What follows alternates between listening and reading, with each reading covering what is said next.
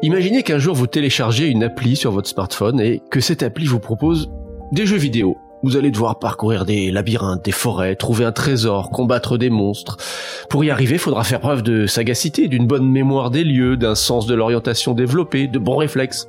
Pourquoi pas, hein C'est pas parce qu'on n'est plus un ado qu'on peut pas s'amuser. Or, ce jeu surveille en fait vos capacités cognitives. Et un jour, il décèle une légère baisse. Rien de grave peut-être, mais par précaution, l'appli va vous proposer un rendez-vous dans un centre de dépistage pour une prise de sang. Le médecin vous explique alors que vous avez bien fait de télécharger ce jeu, car la prise de sang révèle la présence de protéines amyloïdes qui pourraient laisser supposer un tout début de maladie d'Alzheimer. C'est pour ça que vos performances cognitives ont légèrement décliné au cours des dernières semaines. Pas de panique toutefois, on en est encore loin. Mais vous allez avoir intérêt à maintenir de bonnes interactions sociales avec votre entourage, des activités intellectuelles, culturelles, du sport, une bonne alimentation. Et puis, si un jour les niveaux d'amyloïdes révélés par le test dépassent un certain seuil, vous aurez un traitement suffisamment tôt, donc beaucoup plus efficace. Est-ce que ça c'est de la science-fiction? Bien, pas forcément pour notre invité Stéphane Applebaum, qui travaille à l'Institut du cerveau sur les nouveaux moyens de dépistage de la maladie d'Alzheimer et sur les thérapies du futur qui pourraient alors être mises en place. Pour lui, tout ça c'est déjà presque réel. Stéphane Applebaum, bonjour. Bonjour Sébastien. Vous êtes neurologue, clinicien, vous travaillez à l'Institut du cerveau euh, avec des patients en recherche fondamentale et bon, ce que je viens d'imaginer là, cette scène, est-ce que ça vous paraît euh, réaliste ou totalement utopique? Alors, ça me paraît utopique au jour d'aujourd'hui, mais ça me paraît réaliste dans un avenir qui est pas si lointain.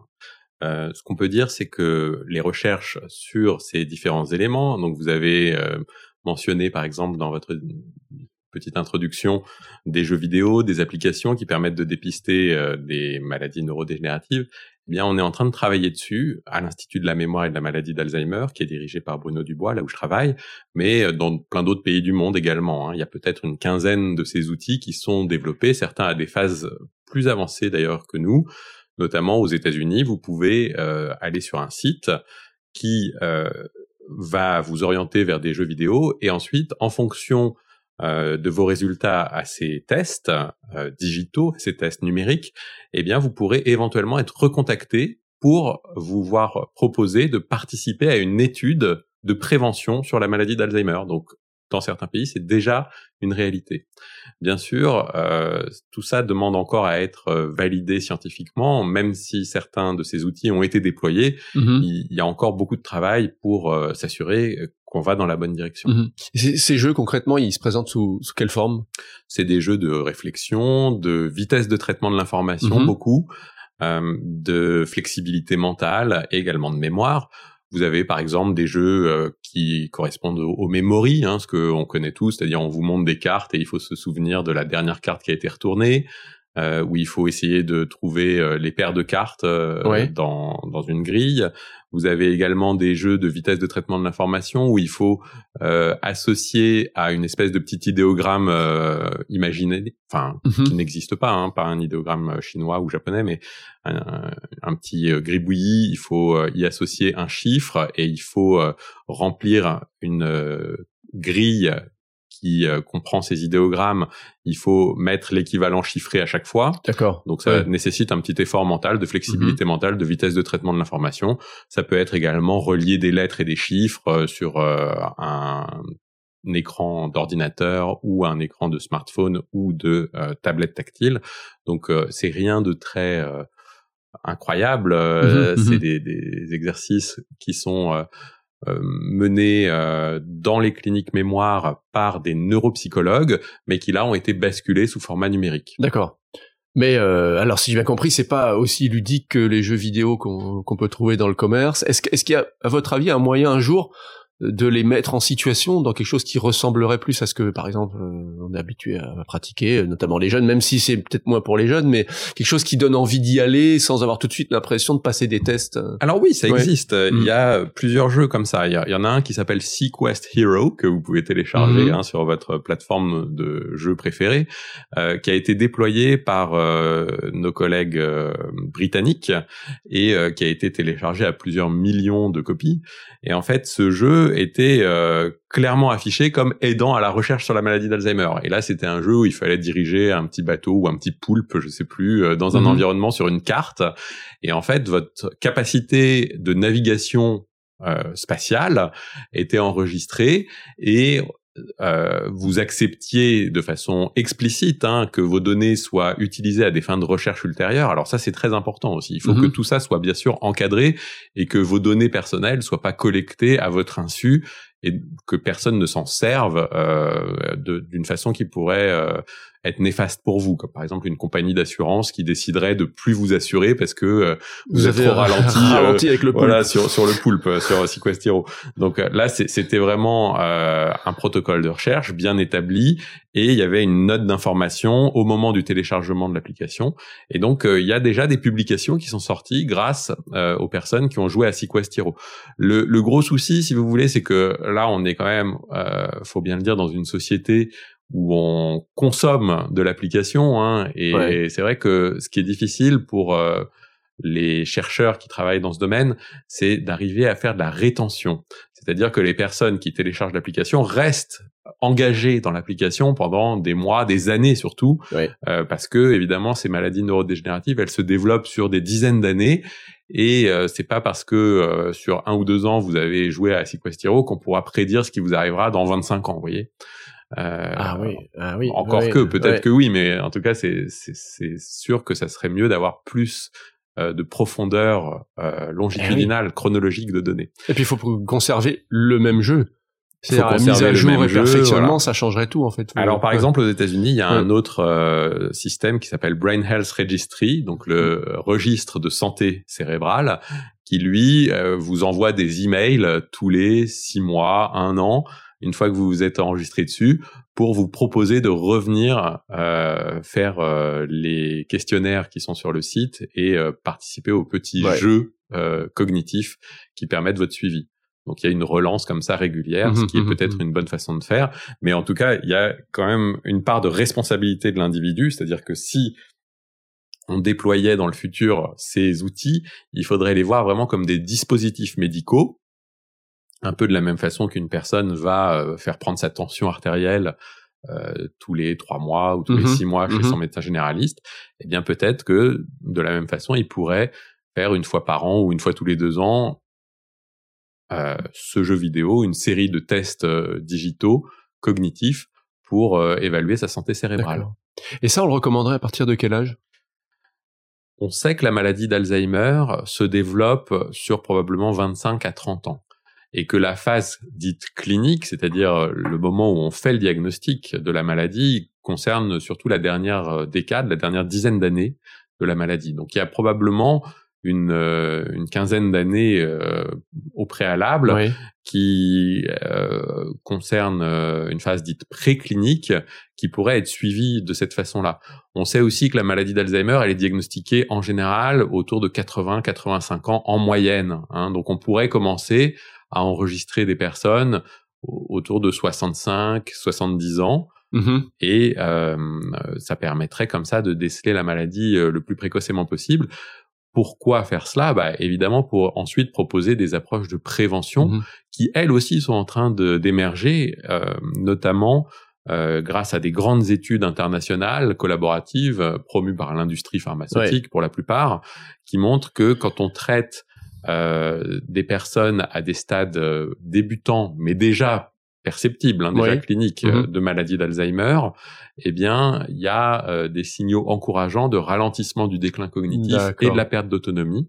Et donc, ces traitements qui sont pour la plupart des anticorps dirigés contre l'amyloïde, mm-hmm. l'amyloïde qui est une substance protéique qui caractérise la maladie d'Alzheimer, c'est un peu comme des dépôts de petits grains de sable microscopiques qui encrassent euh, le cerveau, eh bien cette substance amyloïde, on sait qu'on peut la cibler avec des anticorps spécifiques, mhm. l'évacuer hors du cerveau grâce à ces anticorps, et il semble, au tout début de la maladie, que ça a des effets plutôt positifs en termes de ralentissement du déclin cognitif et de préservation de l'autonomie. Donc, faut prendre la maladie le plus tôt possible. Et ce qui pose la question finalement de ces, ces outils de dépistage, quelles seraient les conditions pour qu'il soit déployé justement? Parce que là, on vous parlait d'une recherche qui est quand même bien avancée, mais à partir de quand le feu vert sera donné?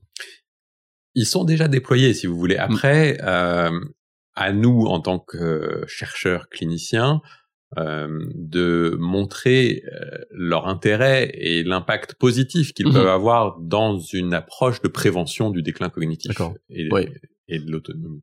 Donc, donc les, les, applis sont téléchargeables, il y a des données qui sont recueillies.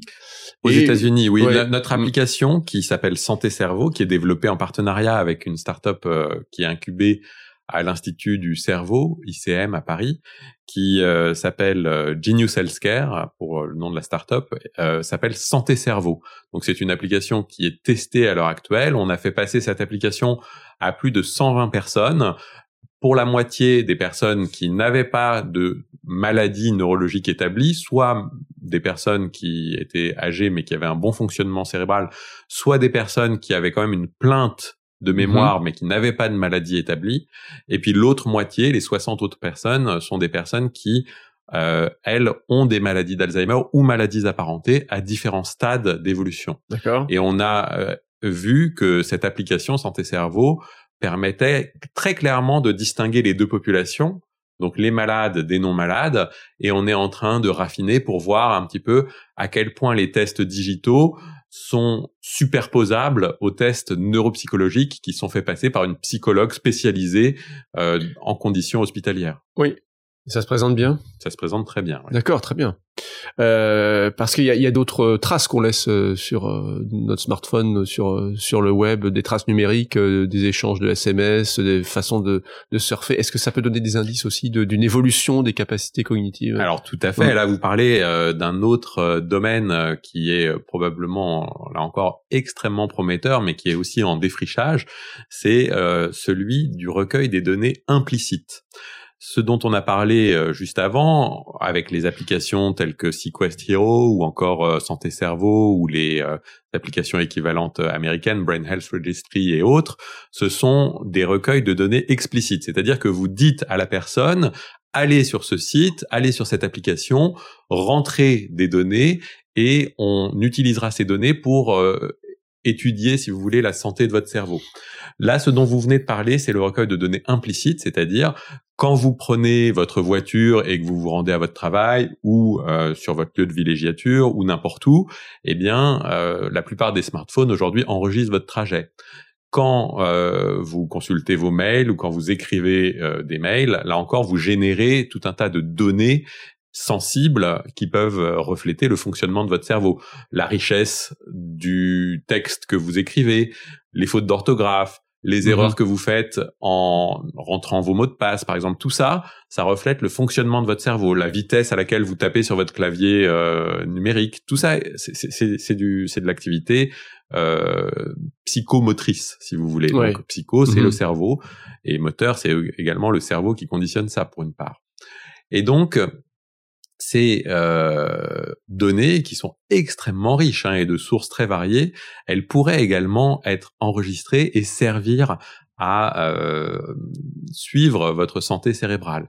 Donc il y a un de mes collègues qui s'appelle Adrien Julien qui travaille euh, au Centre Mémoire de Recherche et de Ressources de Poitiers, qui est en train de travailler sur cela avec euh, des laboratoires de recherche et on est partenaire de ce projet également. Et c'est un projet qu'on trouve très complémentaire avec Santé Cerveau. Donc il y a à la fois le recueil explicite et le recueil implicite qui pourraient être menés en parallèle. Bien sûr, tout ça, mhm. ça pose la question de euh, l'autorisation et de, euh, de, de, de l'information des personnes.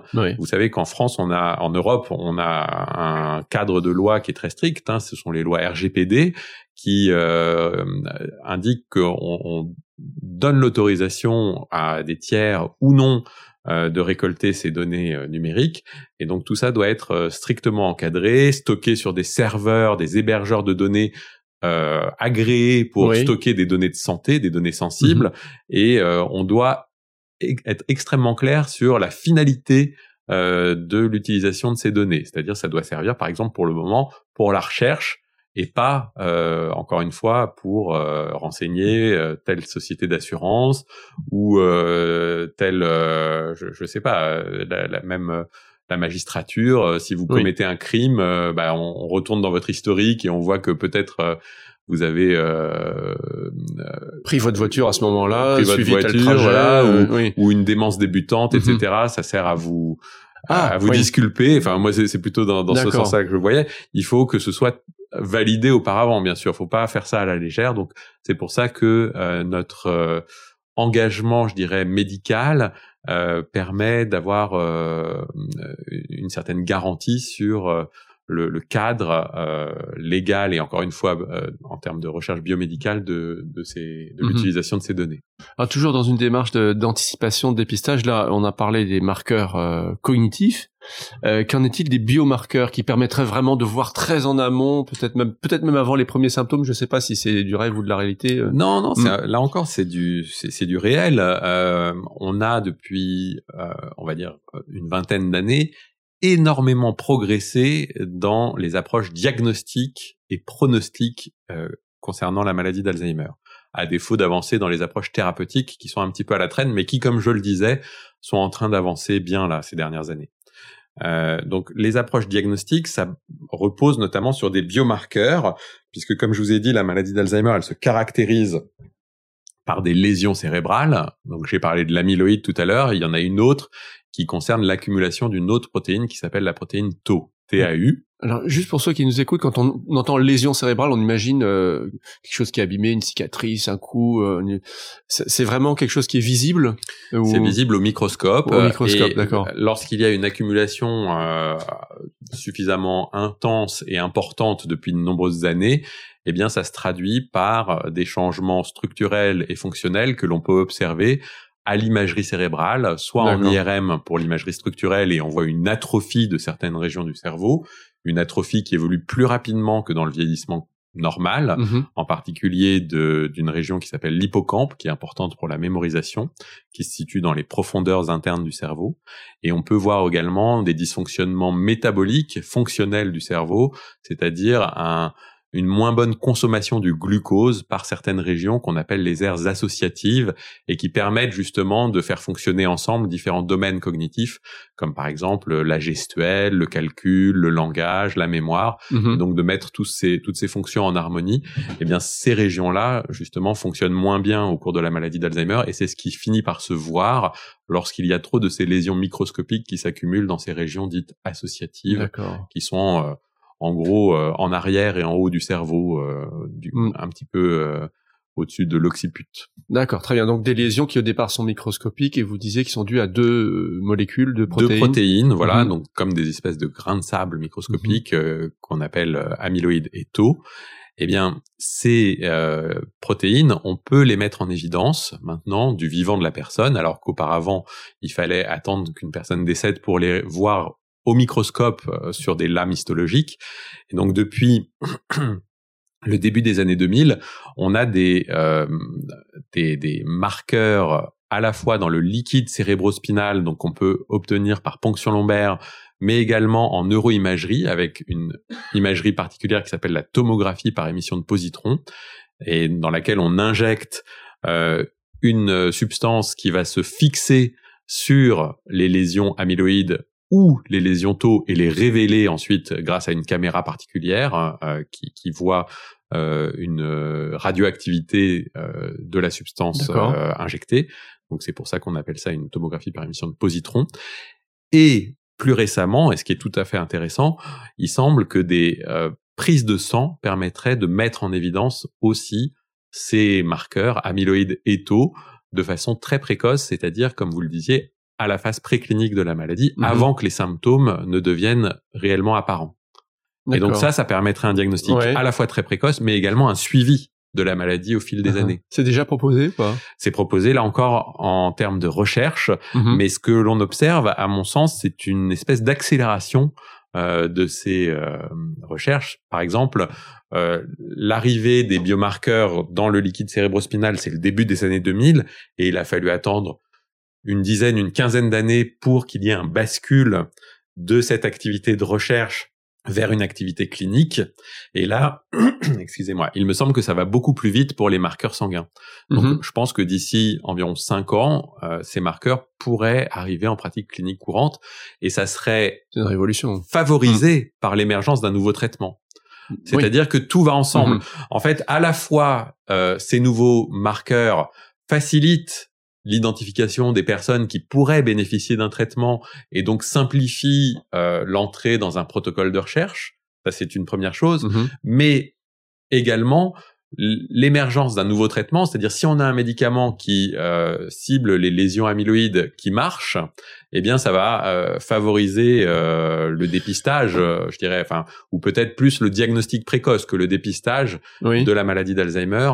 Et peut-être que euh, nos collègues, par exemple généralistes, seront plus enclins à référer des personnes qui ont des plaintes mnésiques euh, relativement bénignes euh, à des collègues spécialistes, neurologues, gériatres euh, ou psychiatres qui travaillent en consultation mémoire pour voir s'il ne s'agirait pas d'une maladie d'Alzheimer toute débutante. Oui. Ou peut-être que les médecins généralistes auront à leur disposition ces nouveaux outils euh, digitaux ou euh, les biomarqueurs sanguins Mhm. qui leur permettront de faire le tri et de voir quels patients référer ensuite à des médecins spécialistes en consultation mémoire. Il faut que ce soit bien synchronisé parce que je suis en train de me dire moi imaginons que hum, dans quelques années j'ai des mauvaises performances au Sequest là au Poulpe et puis que je fais une prise de sang qu'on me dit ouais il y a un tout début bah, qu'est-ce qu'on fait? Oui, bah, il faudrait à ce moment-là effectivement que des nouvelles euh, molécules euh, thérapeutiques soient validées. Alors ces molécules, je pense qu'elles arrivent. Il y en a une qui est actuellement en cours de discussion auprès de la FDA, donc la Food and Drug Administration, euh, c'est-à-dire l'agence américaine du médicament, euh, pour voir si il va être mis sur le marché ou non. Ce médicament, il s'agit de l'aducanumab. Il est euh, proposé par le laboratoire Biogène et ça fait euh, quelques mois maintenant que les discussions entre euh, le laboratoire et la Food and Drug Administration euh, ont lieu. Normalement, la décision devrait arriver ce mois-ci, c'est-à-dire en juin 2021 sauf euh, report ou euh, Ah sauf euh, imprévu. La décision devrait arriver ce mois-ci. Moi, je ne suis pas certain, pour diverses raisons, que ce médicament-là aura l'approbation. En tout cas, pas tout de suite. Peut-être qu'il faudra des études complémentaires pour des raisons un peu complexes euh, dans lesquelles je me lancerai pas. Mhm. Mais en tout cas, il y a d'autres médicaments euh, de la même famille, on va dire, qui sont proposés par d'autres euh, laboratoires, qui ont montré aussi des, des signaux très positifs de ralentissement, encore une fois, du déclin cognitif ou de la perte d'autonomie. Mhm. Et je pense que c'est qu'une question de temps avant qu'un de ces médicaments-là soit mis en, à disposition. Alors, pas pour tout le monde. C'est ça qu'il faut bien comprendre, c'est que malheureusement, toutes les personnes qui ont une maladie d'Alzheimer, et on pense qu'il y a environ un million de personnes qui sont dans ce cas en France, toutes ces personnes ne pourront pas, malheureusement, avoir accès à ces traitements-là. Il faut que la maladie soit assez particulière, c'est-à-dire débutante, qu'elle soit prouvée avec les marqueurs dont on a parlé, de taux, qu'il n'y ait pas d'autres maladies sévères euh, concomitantes, etc., etc. Il y a plein de critères d'éligibilité qui font que ces traitements ne pourront être proposés qu'à une minorité de personnes, mais pas à, à tous les Ouais. patients euh, atteints de la maladie d'Alzheimer. qu'est-ce qu'ils font ces, mé- monde. ces médicaments par rapport aux précédents? Qu'est-ce qui existait euh, jusqu'à présent par exemple qui existaient. En fait, jusqu'à présent, ce sont des médicaments qui modifient euh, le fonctionnement de, de certaines substances chimiques du cerveau, par exemple l'acétylcholine Mhm. ou le glutamate. Euh, ce sont des substances chimiques dont on sait qu'elles baissent en quantité dans le cerveau au fil de la maladie d'Alzheimer. Et donc, euh, on vient avec les médicaments qui existent aujourd'hui renforcer un petit peu le stock en acétylcholine et en glutamate. Mais euh, on, on va pas, si vous voulez, modifier la quantité de lésions dans la maladie euh, d'Alzheimer dans le cerveau. Ouais. Et donc, in fine, les lésions continuent à s'accumuler. Et à la fin, on a beau augmenter le stock d'acétylcholine et de glutamate, eh bien, il y a trop de neurones qui sont abîmés, trop euh, de synapses qui, qui disparaissent. Ce sont les connexions entre les neurones. Et donc, euh, les, les médicaments euh, ne font plus suffisamment effet et la, la- Oui, la oui, maladie continue à évoluer, euh, les symptômes s'aggravent.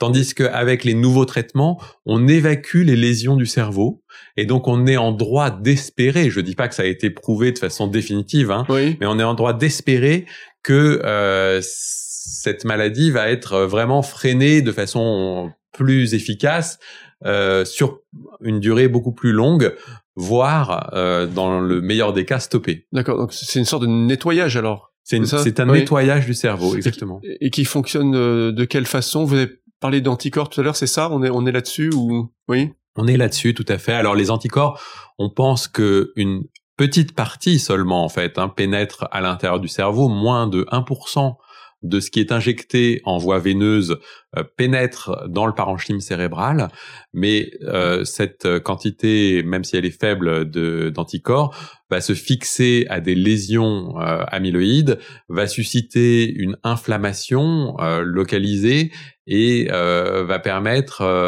une clairance, donc une évacuation hors du cerveau qui est accrue des plaques amyloïdes. D'accord. Et on a même montré dans certaines euh, études euh, avec les anticorps anti-amyloïdes que euh, l'évacuation de ces plaques amyloïdes permettrait de diminuer la charge en protéines tau qui s'accumulerait ensuite euh, à, cause en fait des plaques amyloïdes. En fait, il y aurait comme une espèce de cascade d'événements qu'on appelle la cascade amyloïde, qui ferait que l'accumulation d'amyloïdes générerait de la protéine tau, et donc le fait de cibler la protéine amyloïde mhm. très très en amont, très tôt au cours de la maladie, serait bénéfique sur les deux types de lésions. Ça, c'est ce qu'on espère. D'accord. Et donc, si, on lave le cerveau, on enlève l'amyloïde, est-ce que les, les capacités cognitives reviennent, se restaurent? Alors ça, on ne sait pas encore. On, cherche pour le moment déjà à stopper l'évolution du déclin cognitif et de la perte d'autonomie. On verra euh, à l'usage, je dirais, et grâce à des études menées sur de très nombreuses années, si euh, les capacités peuvent revenir. En fait, ce qui est difficile avec cette maladie, c'est que c'est une maladie du temps long. C'est une maladie qui évolue sur, euh, comme je vous disais, 10 ans en clinique et peut-être 15, 20 ans en préclinique. Et donc, euh, il y a peu d'études euh, bien menées à ce jour, euh, même pas d'études bien menées à ce jour, qui ont été réalisées sur des durées aussi longues avec l'utilisation des marqueurs amyloïdes et taux dont j'ai parlé tout à l'heure de la maladie euh, et encore moins avec un traitement qui viserait à évacuer l'amyloïde. Mhm. Donc ça, on est au balbutiement hein, de ces recherches et il va falloir mener ces études. Il y a quelques euh, centres aux États-Unis notamment. Euh, je pense par exemple au centre euh, de Reisa Sperling à New York, qui mène une étude chez des personnes au tout début de la maladie qui sont traitées pendant très longtemps avec des anticorps anti-amyloïdes et donc on verra si euh, cet effet il persiste sur la durée, voire s'il s'amplifie. Euh, on parle d'anticorps, ça fait penser automatiquement euh, par association d'idées à, à l'idée de vaccin. Est-ce que euh, un vaccin est envisageable ou? En, réalité, les premiers traitements euh, innovants, je dirais, euh, contre la maladie d'Alzheimer, ciblant cette piste amyloïde, étaient des vaccins. Ça vient du fait que euh, ces mêmes vaccins avaient montré une très bonne efficacité chez l'animal vous savez qu'on peut euh, mimer la maladie chez certains animaux mhm. euh, dans le plus strict respect de, de, de règles éthiques. Euh, c'est ce qu'on appelle les animaux transgéniques. Et on avait vacciné des souris transgéniques pour la maladie d'Alzheimer et montré que ça permettait et d'enlever les lésions de leur cerveau et euh, de les maintenir en bonne forme, euh, je dirais, euh, cognitive, puisqu'on peut évaluer la mémoire chez la souris. Mhm, mhm. Et donc, c'est le premier traitement de ce type qu'on a essayé chez l'homme. Et malheureusement pour diverses raisons ça s'est soldé par des réponses inflammatoires trop importantes. Et ça a généré ce que l'on appelle des encéphalites c'est-à-dire des espèces de confusion euh, liées à de l'œdème cérébral euh, chez les personnes qui étaient vaccinées, probablement parce qu'elles étaient vaccinées aussi à un stade tardif de la maladie. Mm-hmm. Et donc c'est de la même façon que quand on vaccine une personne, euh, là par exemple en termes euh, de, de, de, vaccination en ce moment avec le Covid, bah, on, on est bien informé, on, on, ne vaccinerait pas par exemple une personne qui est déjà atteinte par le Covid-19, qui est en cours de maladie avec le Covid. Et donc de la même façon, euh, c'est vrai qu'on a ah. peut-être été un petit peu euh, en voulant traiter des personnes à des stades avancés de maladie d'Alzheimer avec un vaccin. Peut-être qu'on reviendra au vaccin, mais euh, de façon euh, anticipée, c'est-à-dire chez des personnes à risque pour diverses raisons, par exemple génétique, de déclarer la maladie, mais avant que cette maladie ne se déclare. Ceci, euh, ça pourra se discuter si les anticorps qui, qui, qui, consiste finalement en une vaccination passive, hein, puisque mhm. Euh, le vaccin, qu'est-ce que c'est? C'est on apporte de l'amyloïde, par exemple, dans le, la circulation sanguine, et c'est votre propre organisme qui va sécréter les anticorps contre l'amyloïde. Et mm. une partie de ces anticorps va pénétrer dans le cerveau. Donc là, on donne actuellement directement des anticorps et en fait, pourquoi est-ce qu'on fait ça? Parce qu'on pense que c'est mieux supporté et mieux toléré, notamment parce que les anticorps finissent par s'évacuer euh, au bout de trois semaines.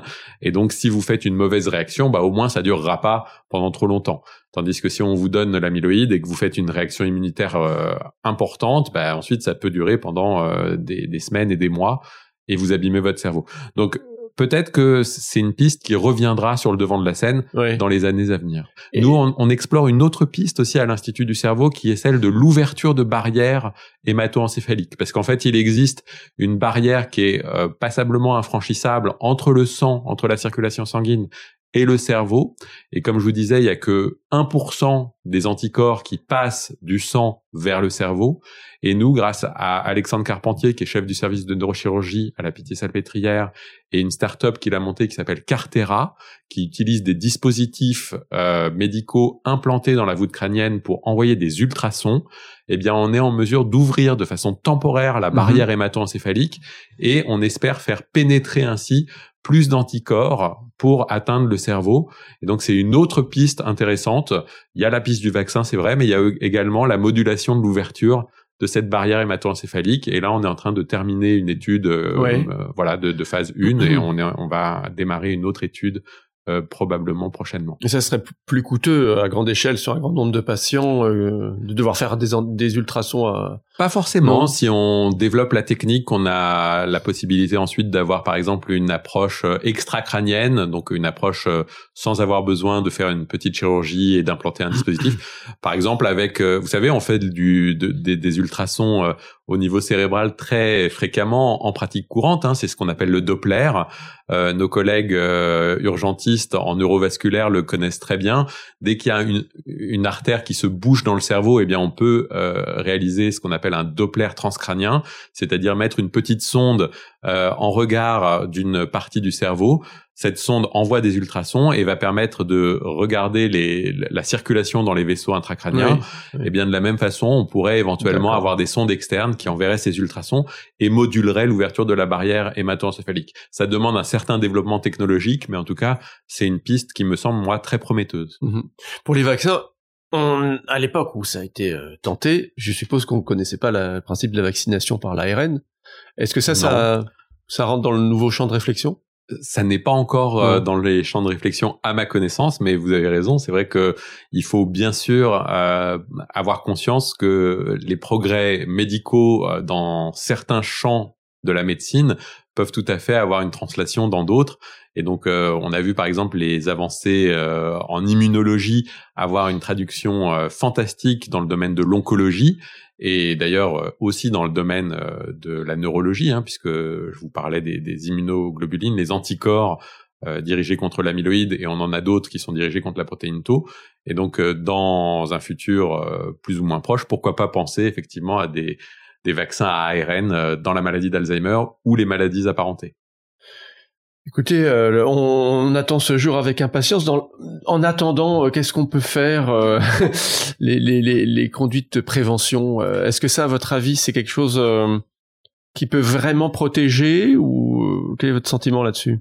Alors j'ai un sentiment un petit peu euh, partagé, c'est-à-dire que bien sûr, euh, il semble logique de conseiller à tout le monde de mener des études les plus longues possibles, euh, de faire du sport le plus régulièrement possible, de euh, ne pas abuser du sucre, euh, du sel, euh, de faire vérifier très régulièrement sa pression artérielle, euh, sa glycémie, donc son taux de sucre et de cholestérol, d'éviter d'être en surpoids, d'éviter la consommation d'alcool, de favoriser un bon sommeil, etc. Tout ça, ce sont des conseils d'hygiène de vie qui pourraient avoir un impact positif pour limiter la survenue d'une maladie d'Alzheimer.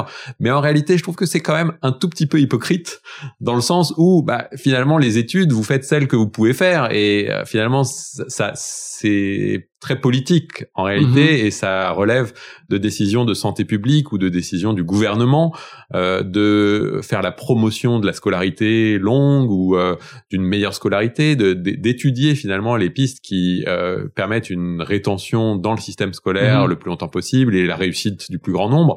Et donc euh, faire ce discours en tant que médecin, moi je me sens un petit peu euh, dans une approche qui est pas tout à fait légitime, mais euh, ce sont des, des pistes évidemment sérieuses et qui ont le mérite d'exister, de de ne pas être trop coûteuses, par exemple le sport, mais par contre qui relève beaucoup de la mobilisation des individus eux-mêmes euh, et du politique, moins du médecin.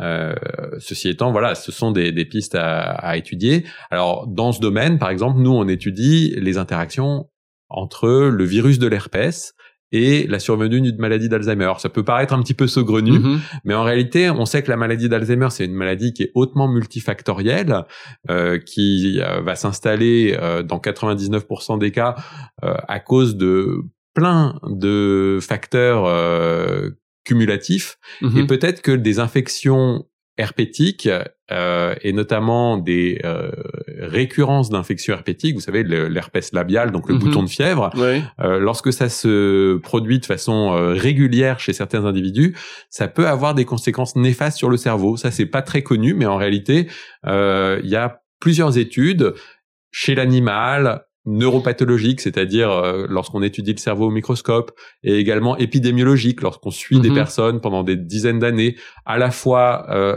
des études asiatiques ou des études scandinaves, qui montrent que le traitement des résurgences herpétiques avec des, des, des traitements antiviraux qui existent, hein, qui sont disponibles aujourd'hui, euh, diminuerait le risque de développer une maladie d'Alzheimer. Donc il y a des choses qui existent quand même et qui euh, devraient pouvoir être promues. Alors après, là c'est du ressort des pouvoirs publics d'en faire la promotion, euh, de convaincre également les collègues généralistes qui euh, ont ce rôle de prévention primaire hein, en, en, pratique courante dans leur cabinet, parce qu'ils voient aussi des personnes tout au long de leur vie euh, de mettre ça en place. Bien sûr, mais le, virus de, l'herpès, lui, ne provoque pas de la libération de, de peptides amyloïdes. Et si, en réalité, euh, voilà, c'est pas connu, mais le, le virus de l'herpès, lorsqu'il euh, s'installe euh, dans euh, l'organisme, en fait, il s'installe dans le système nerveux. Ça, c'est pas très mhm. connu, mais il s'installe dans, dans certains ganglions nerveux. Et en fait, quand vous allez avoir une réactivation, vous allez avoir une expression au niveau labial, au niveau cutané, mais vous avez également une expression au niveau du système nerveux central, dans le cerveau. Et cette expression, c'est à la fois une euh, sécrétion accrue d'amyloïdes, qui est une substance qui a des propriétés anti-infectieuses, en réalité. Mhm. Et donc le fait de sécréter de l'amyloïde, ça pourrait protéger le cerveau en fait du virus de l'herpès, mais sur la durée finalement, bah, ça va avoir une conséquence plutôt néfaste en cela que ça va déclencher le développement d'une maladie d'Alzheimer. Et également, ça peut favoriser l'hyperphosphorylation de la protéine Tau, c'est-à-dire le changement de conformation de la protéine Tau qui va euh, devenir toxique et pathologique et euh, mhm. là mhm. encore euh, promouvoir le développement d'une maladie d'Alzheimer. Donc c'est pas très connu, mais en réalité, le virus de mhm. l'herpès a des conséquences néfastes sur le cerveau du type maladie d'Alzheimer. D'accord. Donc la, la, la, protéine amyloïde, la protéine tau, euh, c'est quand même maintenant quelque chose de bien établi. Je sais qu'il y avait eu des débats à un moment. Est-ce que vraiment c'était euh, la cause primaire de la maladie d'Alzheimer? Ou est-ce qu'on en est? Euh, On est rassuré sur ce mécanisme aujourd'hui En fait, je pense qu'il y a un faux débat. à mon avis, ce débat, il a eu lieu surtout au moment du déremboursement des principaux médicaments qui sont donnés contre la maladie d'Alzheimer, qui sont les anticholinésterasiques et euh, le, la mémantine qui joue sur le glutamate dont je parlais euh, tout à l'heure. Ces médicaments, ils ont été déremboursés parce que on a dit que euh, on surdiagnostiquait la maladie d'Alzheimer. Et euh, en fait, ça n'est pas fondamentalement faux, en cela qu'il y a une confusion entre ce qu'on appelle maladie d'Alzheimer et ce qu'on appelle démence ou trouble neurocognitif majeur. La démence, c'est un terme qui englobe la maladie d'Alzheimer et d'autres problèmes. Par exemple, euh, le fait que le cerveau soit abîmé euh, à cause de lésions vasculaires, hein, d'accidents vasculaires cérébraux mhm. multiples répétés au cours du temps, ou encore euh, le mésusage de l'alcool, donc la consommation très chronique et la surconsommation d'alcool pendant de très nombreuses années va abîmer le cerveau et aboutir à une démence, mais qui n'est pas forcément une maladie d'Alzheimer. Mhm. Et donc, il y a un très grand nombre de démences en France qui ne sont pas des maladies d'Alzheimer. On considère que la maladie d'Alzheimer rend compte d'environ 60 à 70% des démences. Donc c'est mhm. quand même beaucoup. Hein. Euh, et, et c'est pour ça que euh, on, on, a eu ce débat. Ceci étant, personne ne remet en doute le fait que l'accumulation de beaucoup d'amyloïdes et de beaucoup de taux de protéines tau dans mhm. le cerveau conditionne un déclin d'autonomie et une perte d'autonomie un déclin de, de cognitif pardon et une perte d'autonomie qu'on appelle maladie d'Alzheimer. Bah écoutez, merci beaucoup. On repart avec l'idée qu'il y a quand même des jalons là temporels qui sont bien placés euh, avec le dépistage, avec l'arrivée de nouveaux traitements. On va avoir certainement des résultats hein, venir sur les, les anticorps. Euh, notamment Où est-ce qu'on en est au niveau clinique? Est-ce que c'est c'est abouti ça ou? Oui, c'est assez abouti. Alors juste mm. pour une précision, je dirais plus diagnostic précoce que dépistage parce qu'on n'en est pas encore à l'étape de dépistage de maladie d'Alzheimer. Ça, on en rediscutera le jour où des traitements bien efficaces auront euh, montré de façon robuste euh, leur fonctionnement. Euh, et donc ces traitements, je pense qu'ils arrivent. Comme je vous disais, il y en a un qui est en cours de discussion avec la FDA et également euh, les agences européennes et japonaises du médicament, donc l'EMA euh, pour l'Europe. Ce médicament, même si c'est le premier à être aussi loin dans son développement et, et dans les tractations avec ces agences gouvernementales, sera pas forcément le tout premier à être accepté. J'espère que oui, mais ce n'est pas sûr. Mais en tout cas, d'autres suivront dans les quelques années qui viennent. Et je pense que dans les, les cinq ans qui viennent, un traitement sera mis sur le marché euh, pour euh, ralentir le déclin cognitif et la perte d'autonomie due à la maladie d'Alzheimer. Ben, un grand merci Stéphane Applebaum d'avoir été avec nous et certainement dans quelques années pour euh, ce grand moment. Merci, merci beaucoup. Sébastien. Au revoir. Au revoir. C'était Braincast, la voix des neurones, le podcast de Cerveau et Psycho. L'entretien a été réalisé par Sébastien Boller, rédacteur en chef de Cerveau et Psycho, avec le concours de l'Institut du cerveau, dont on fête cette année les 10 ans.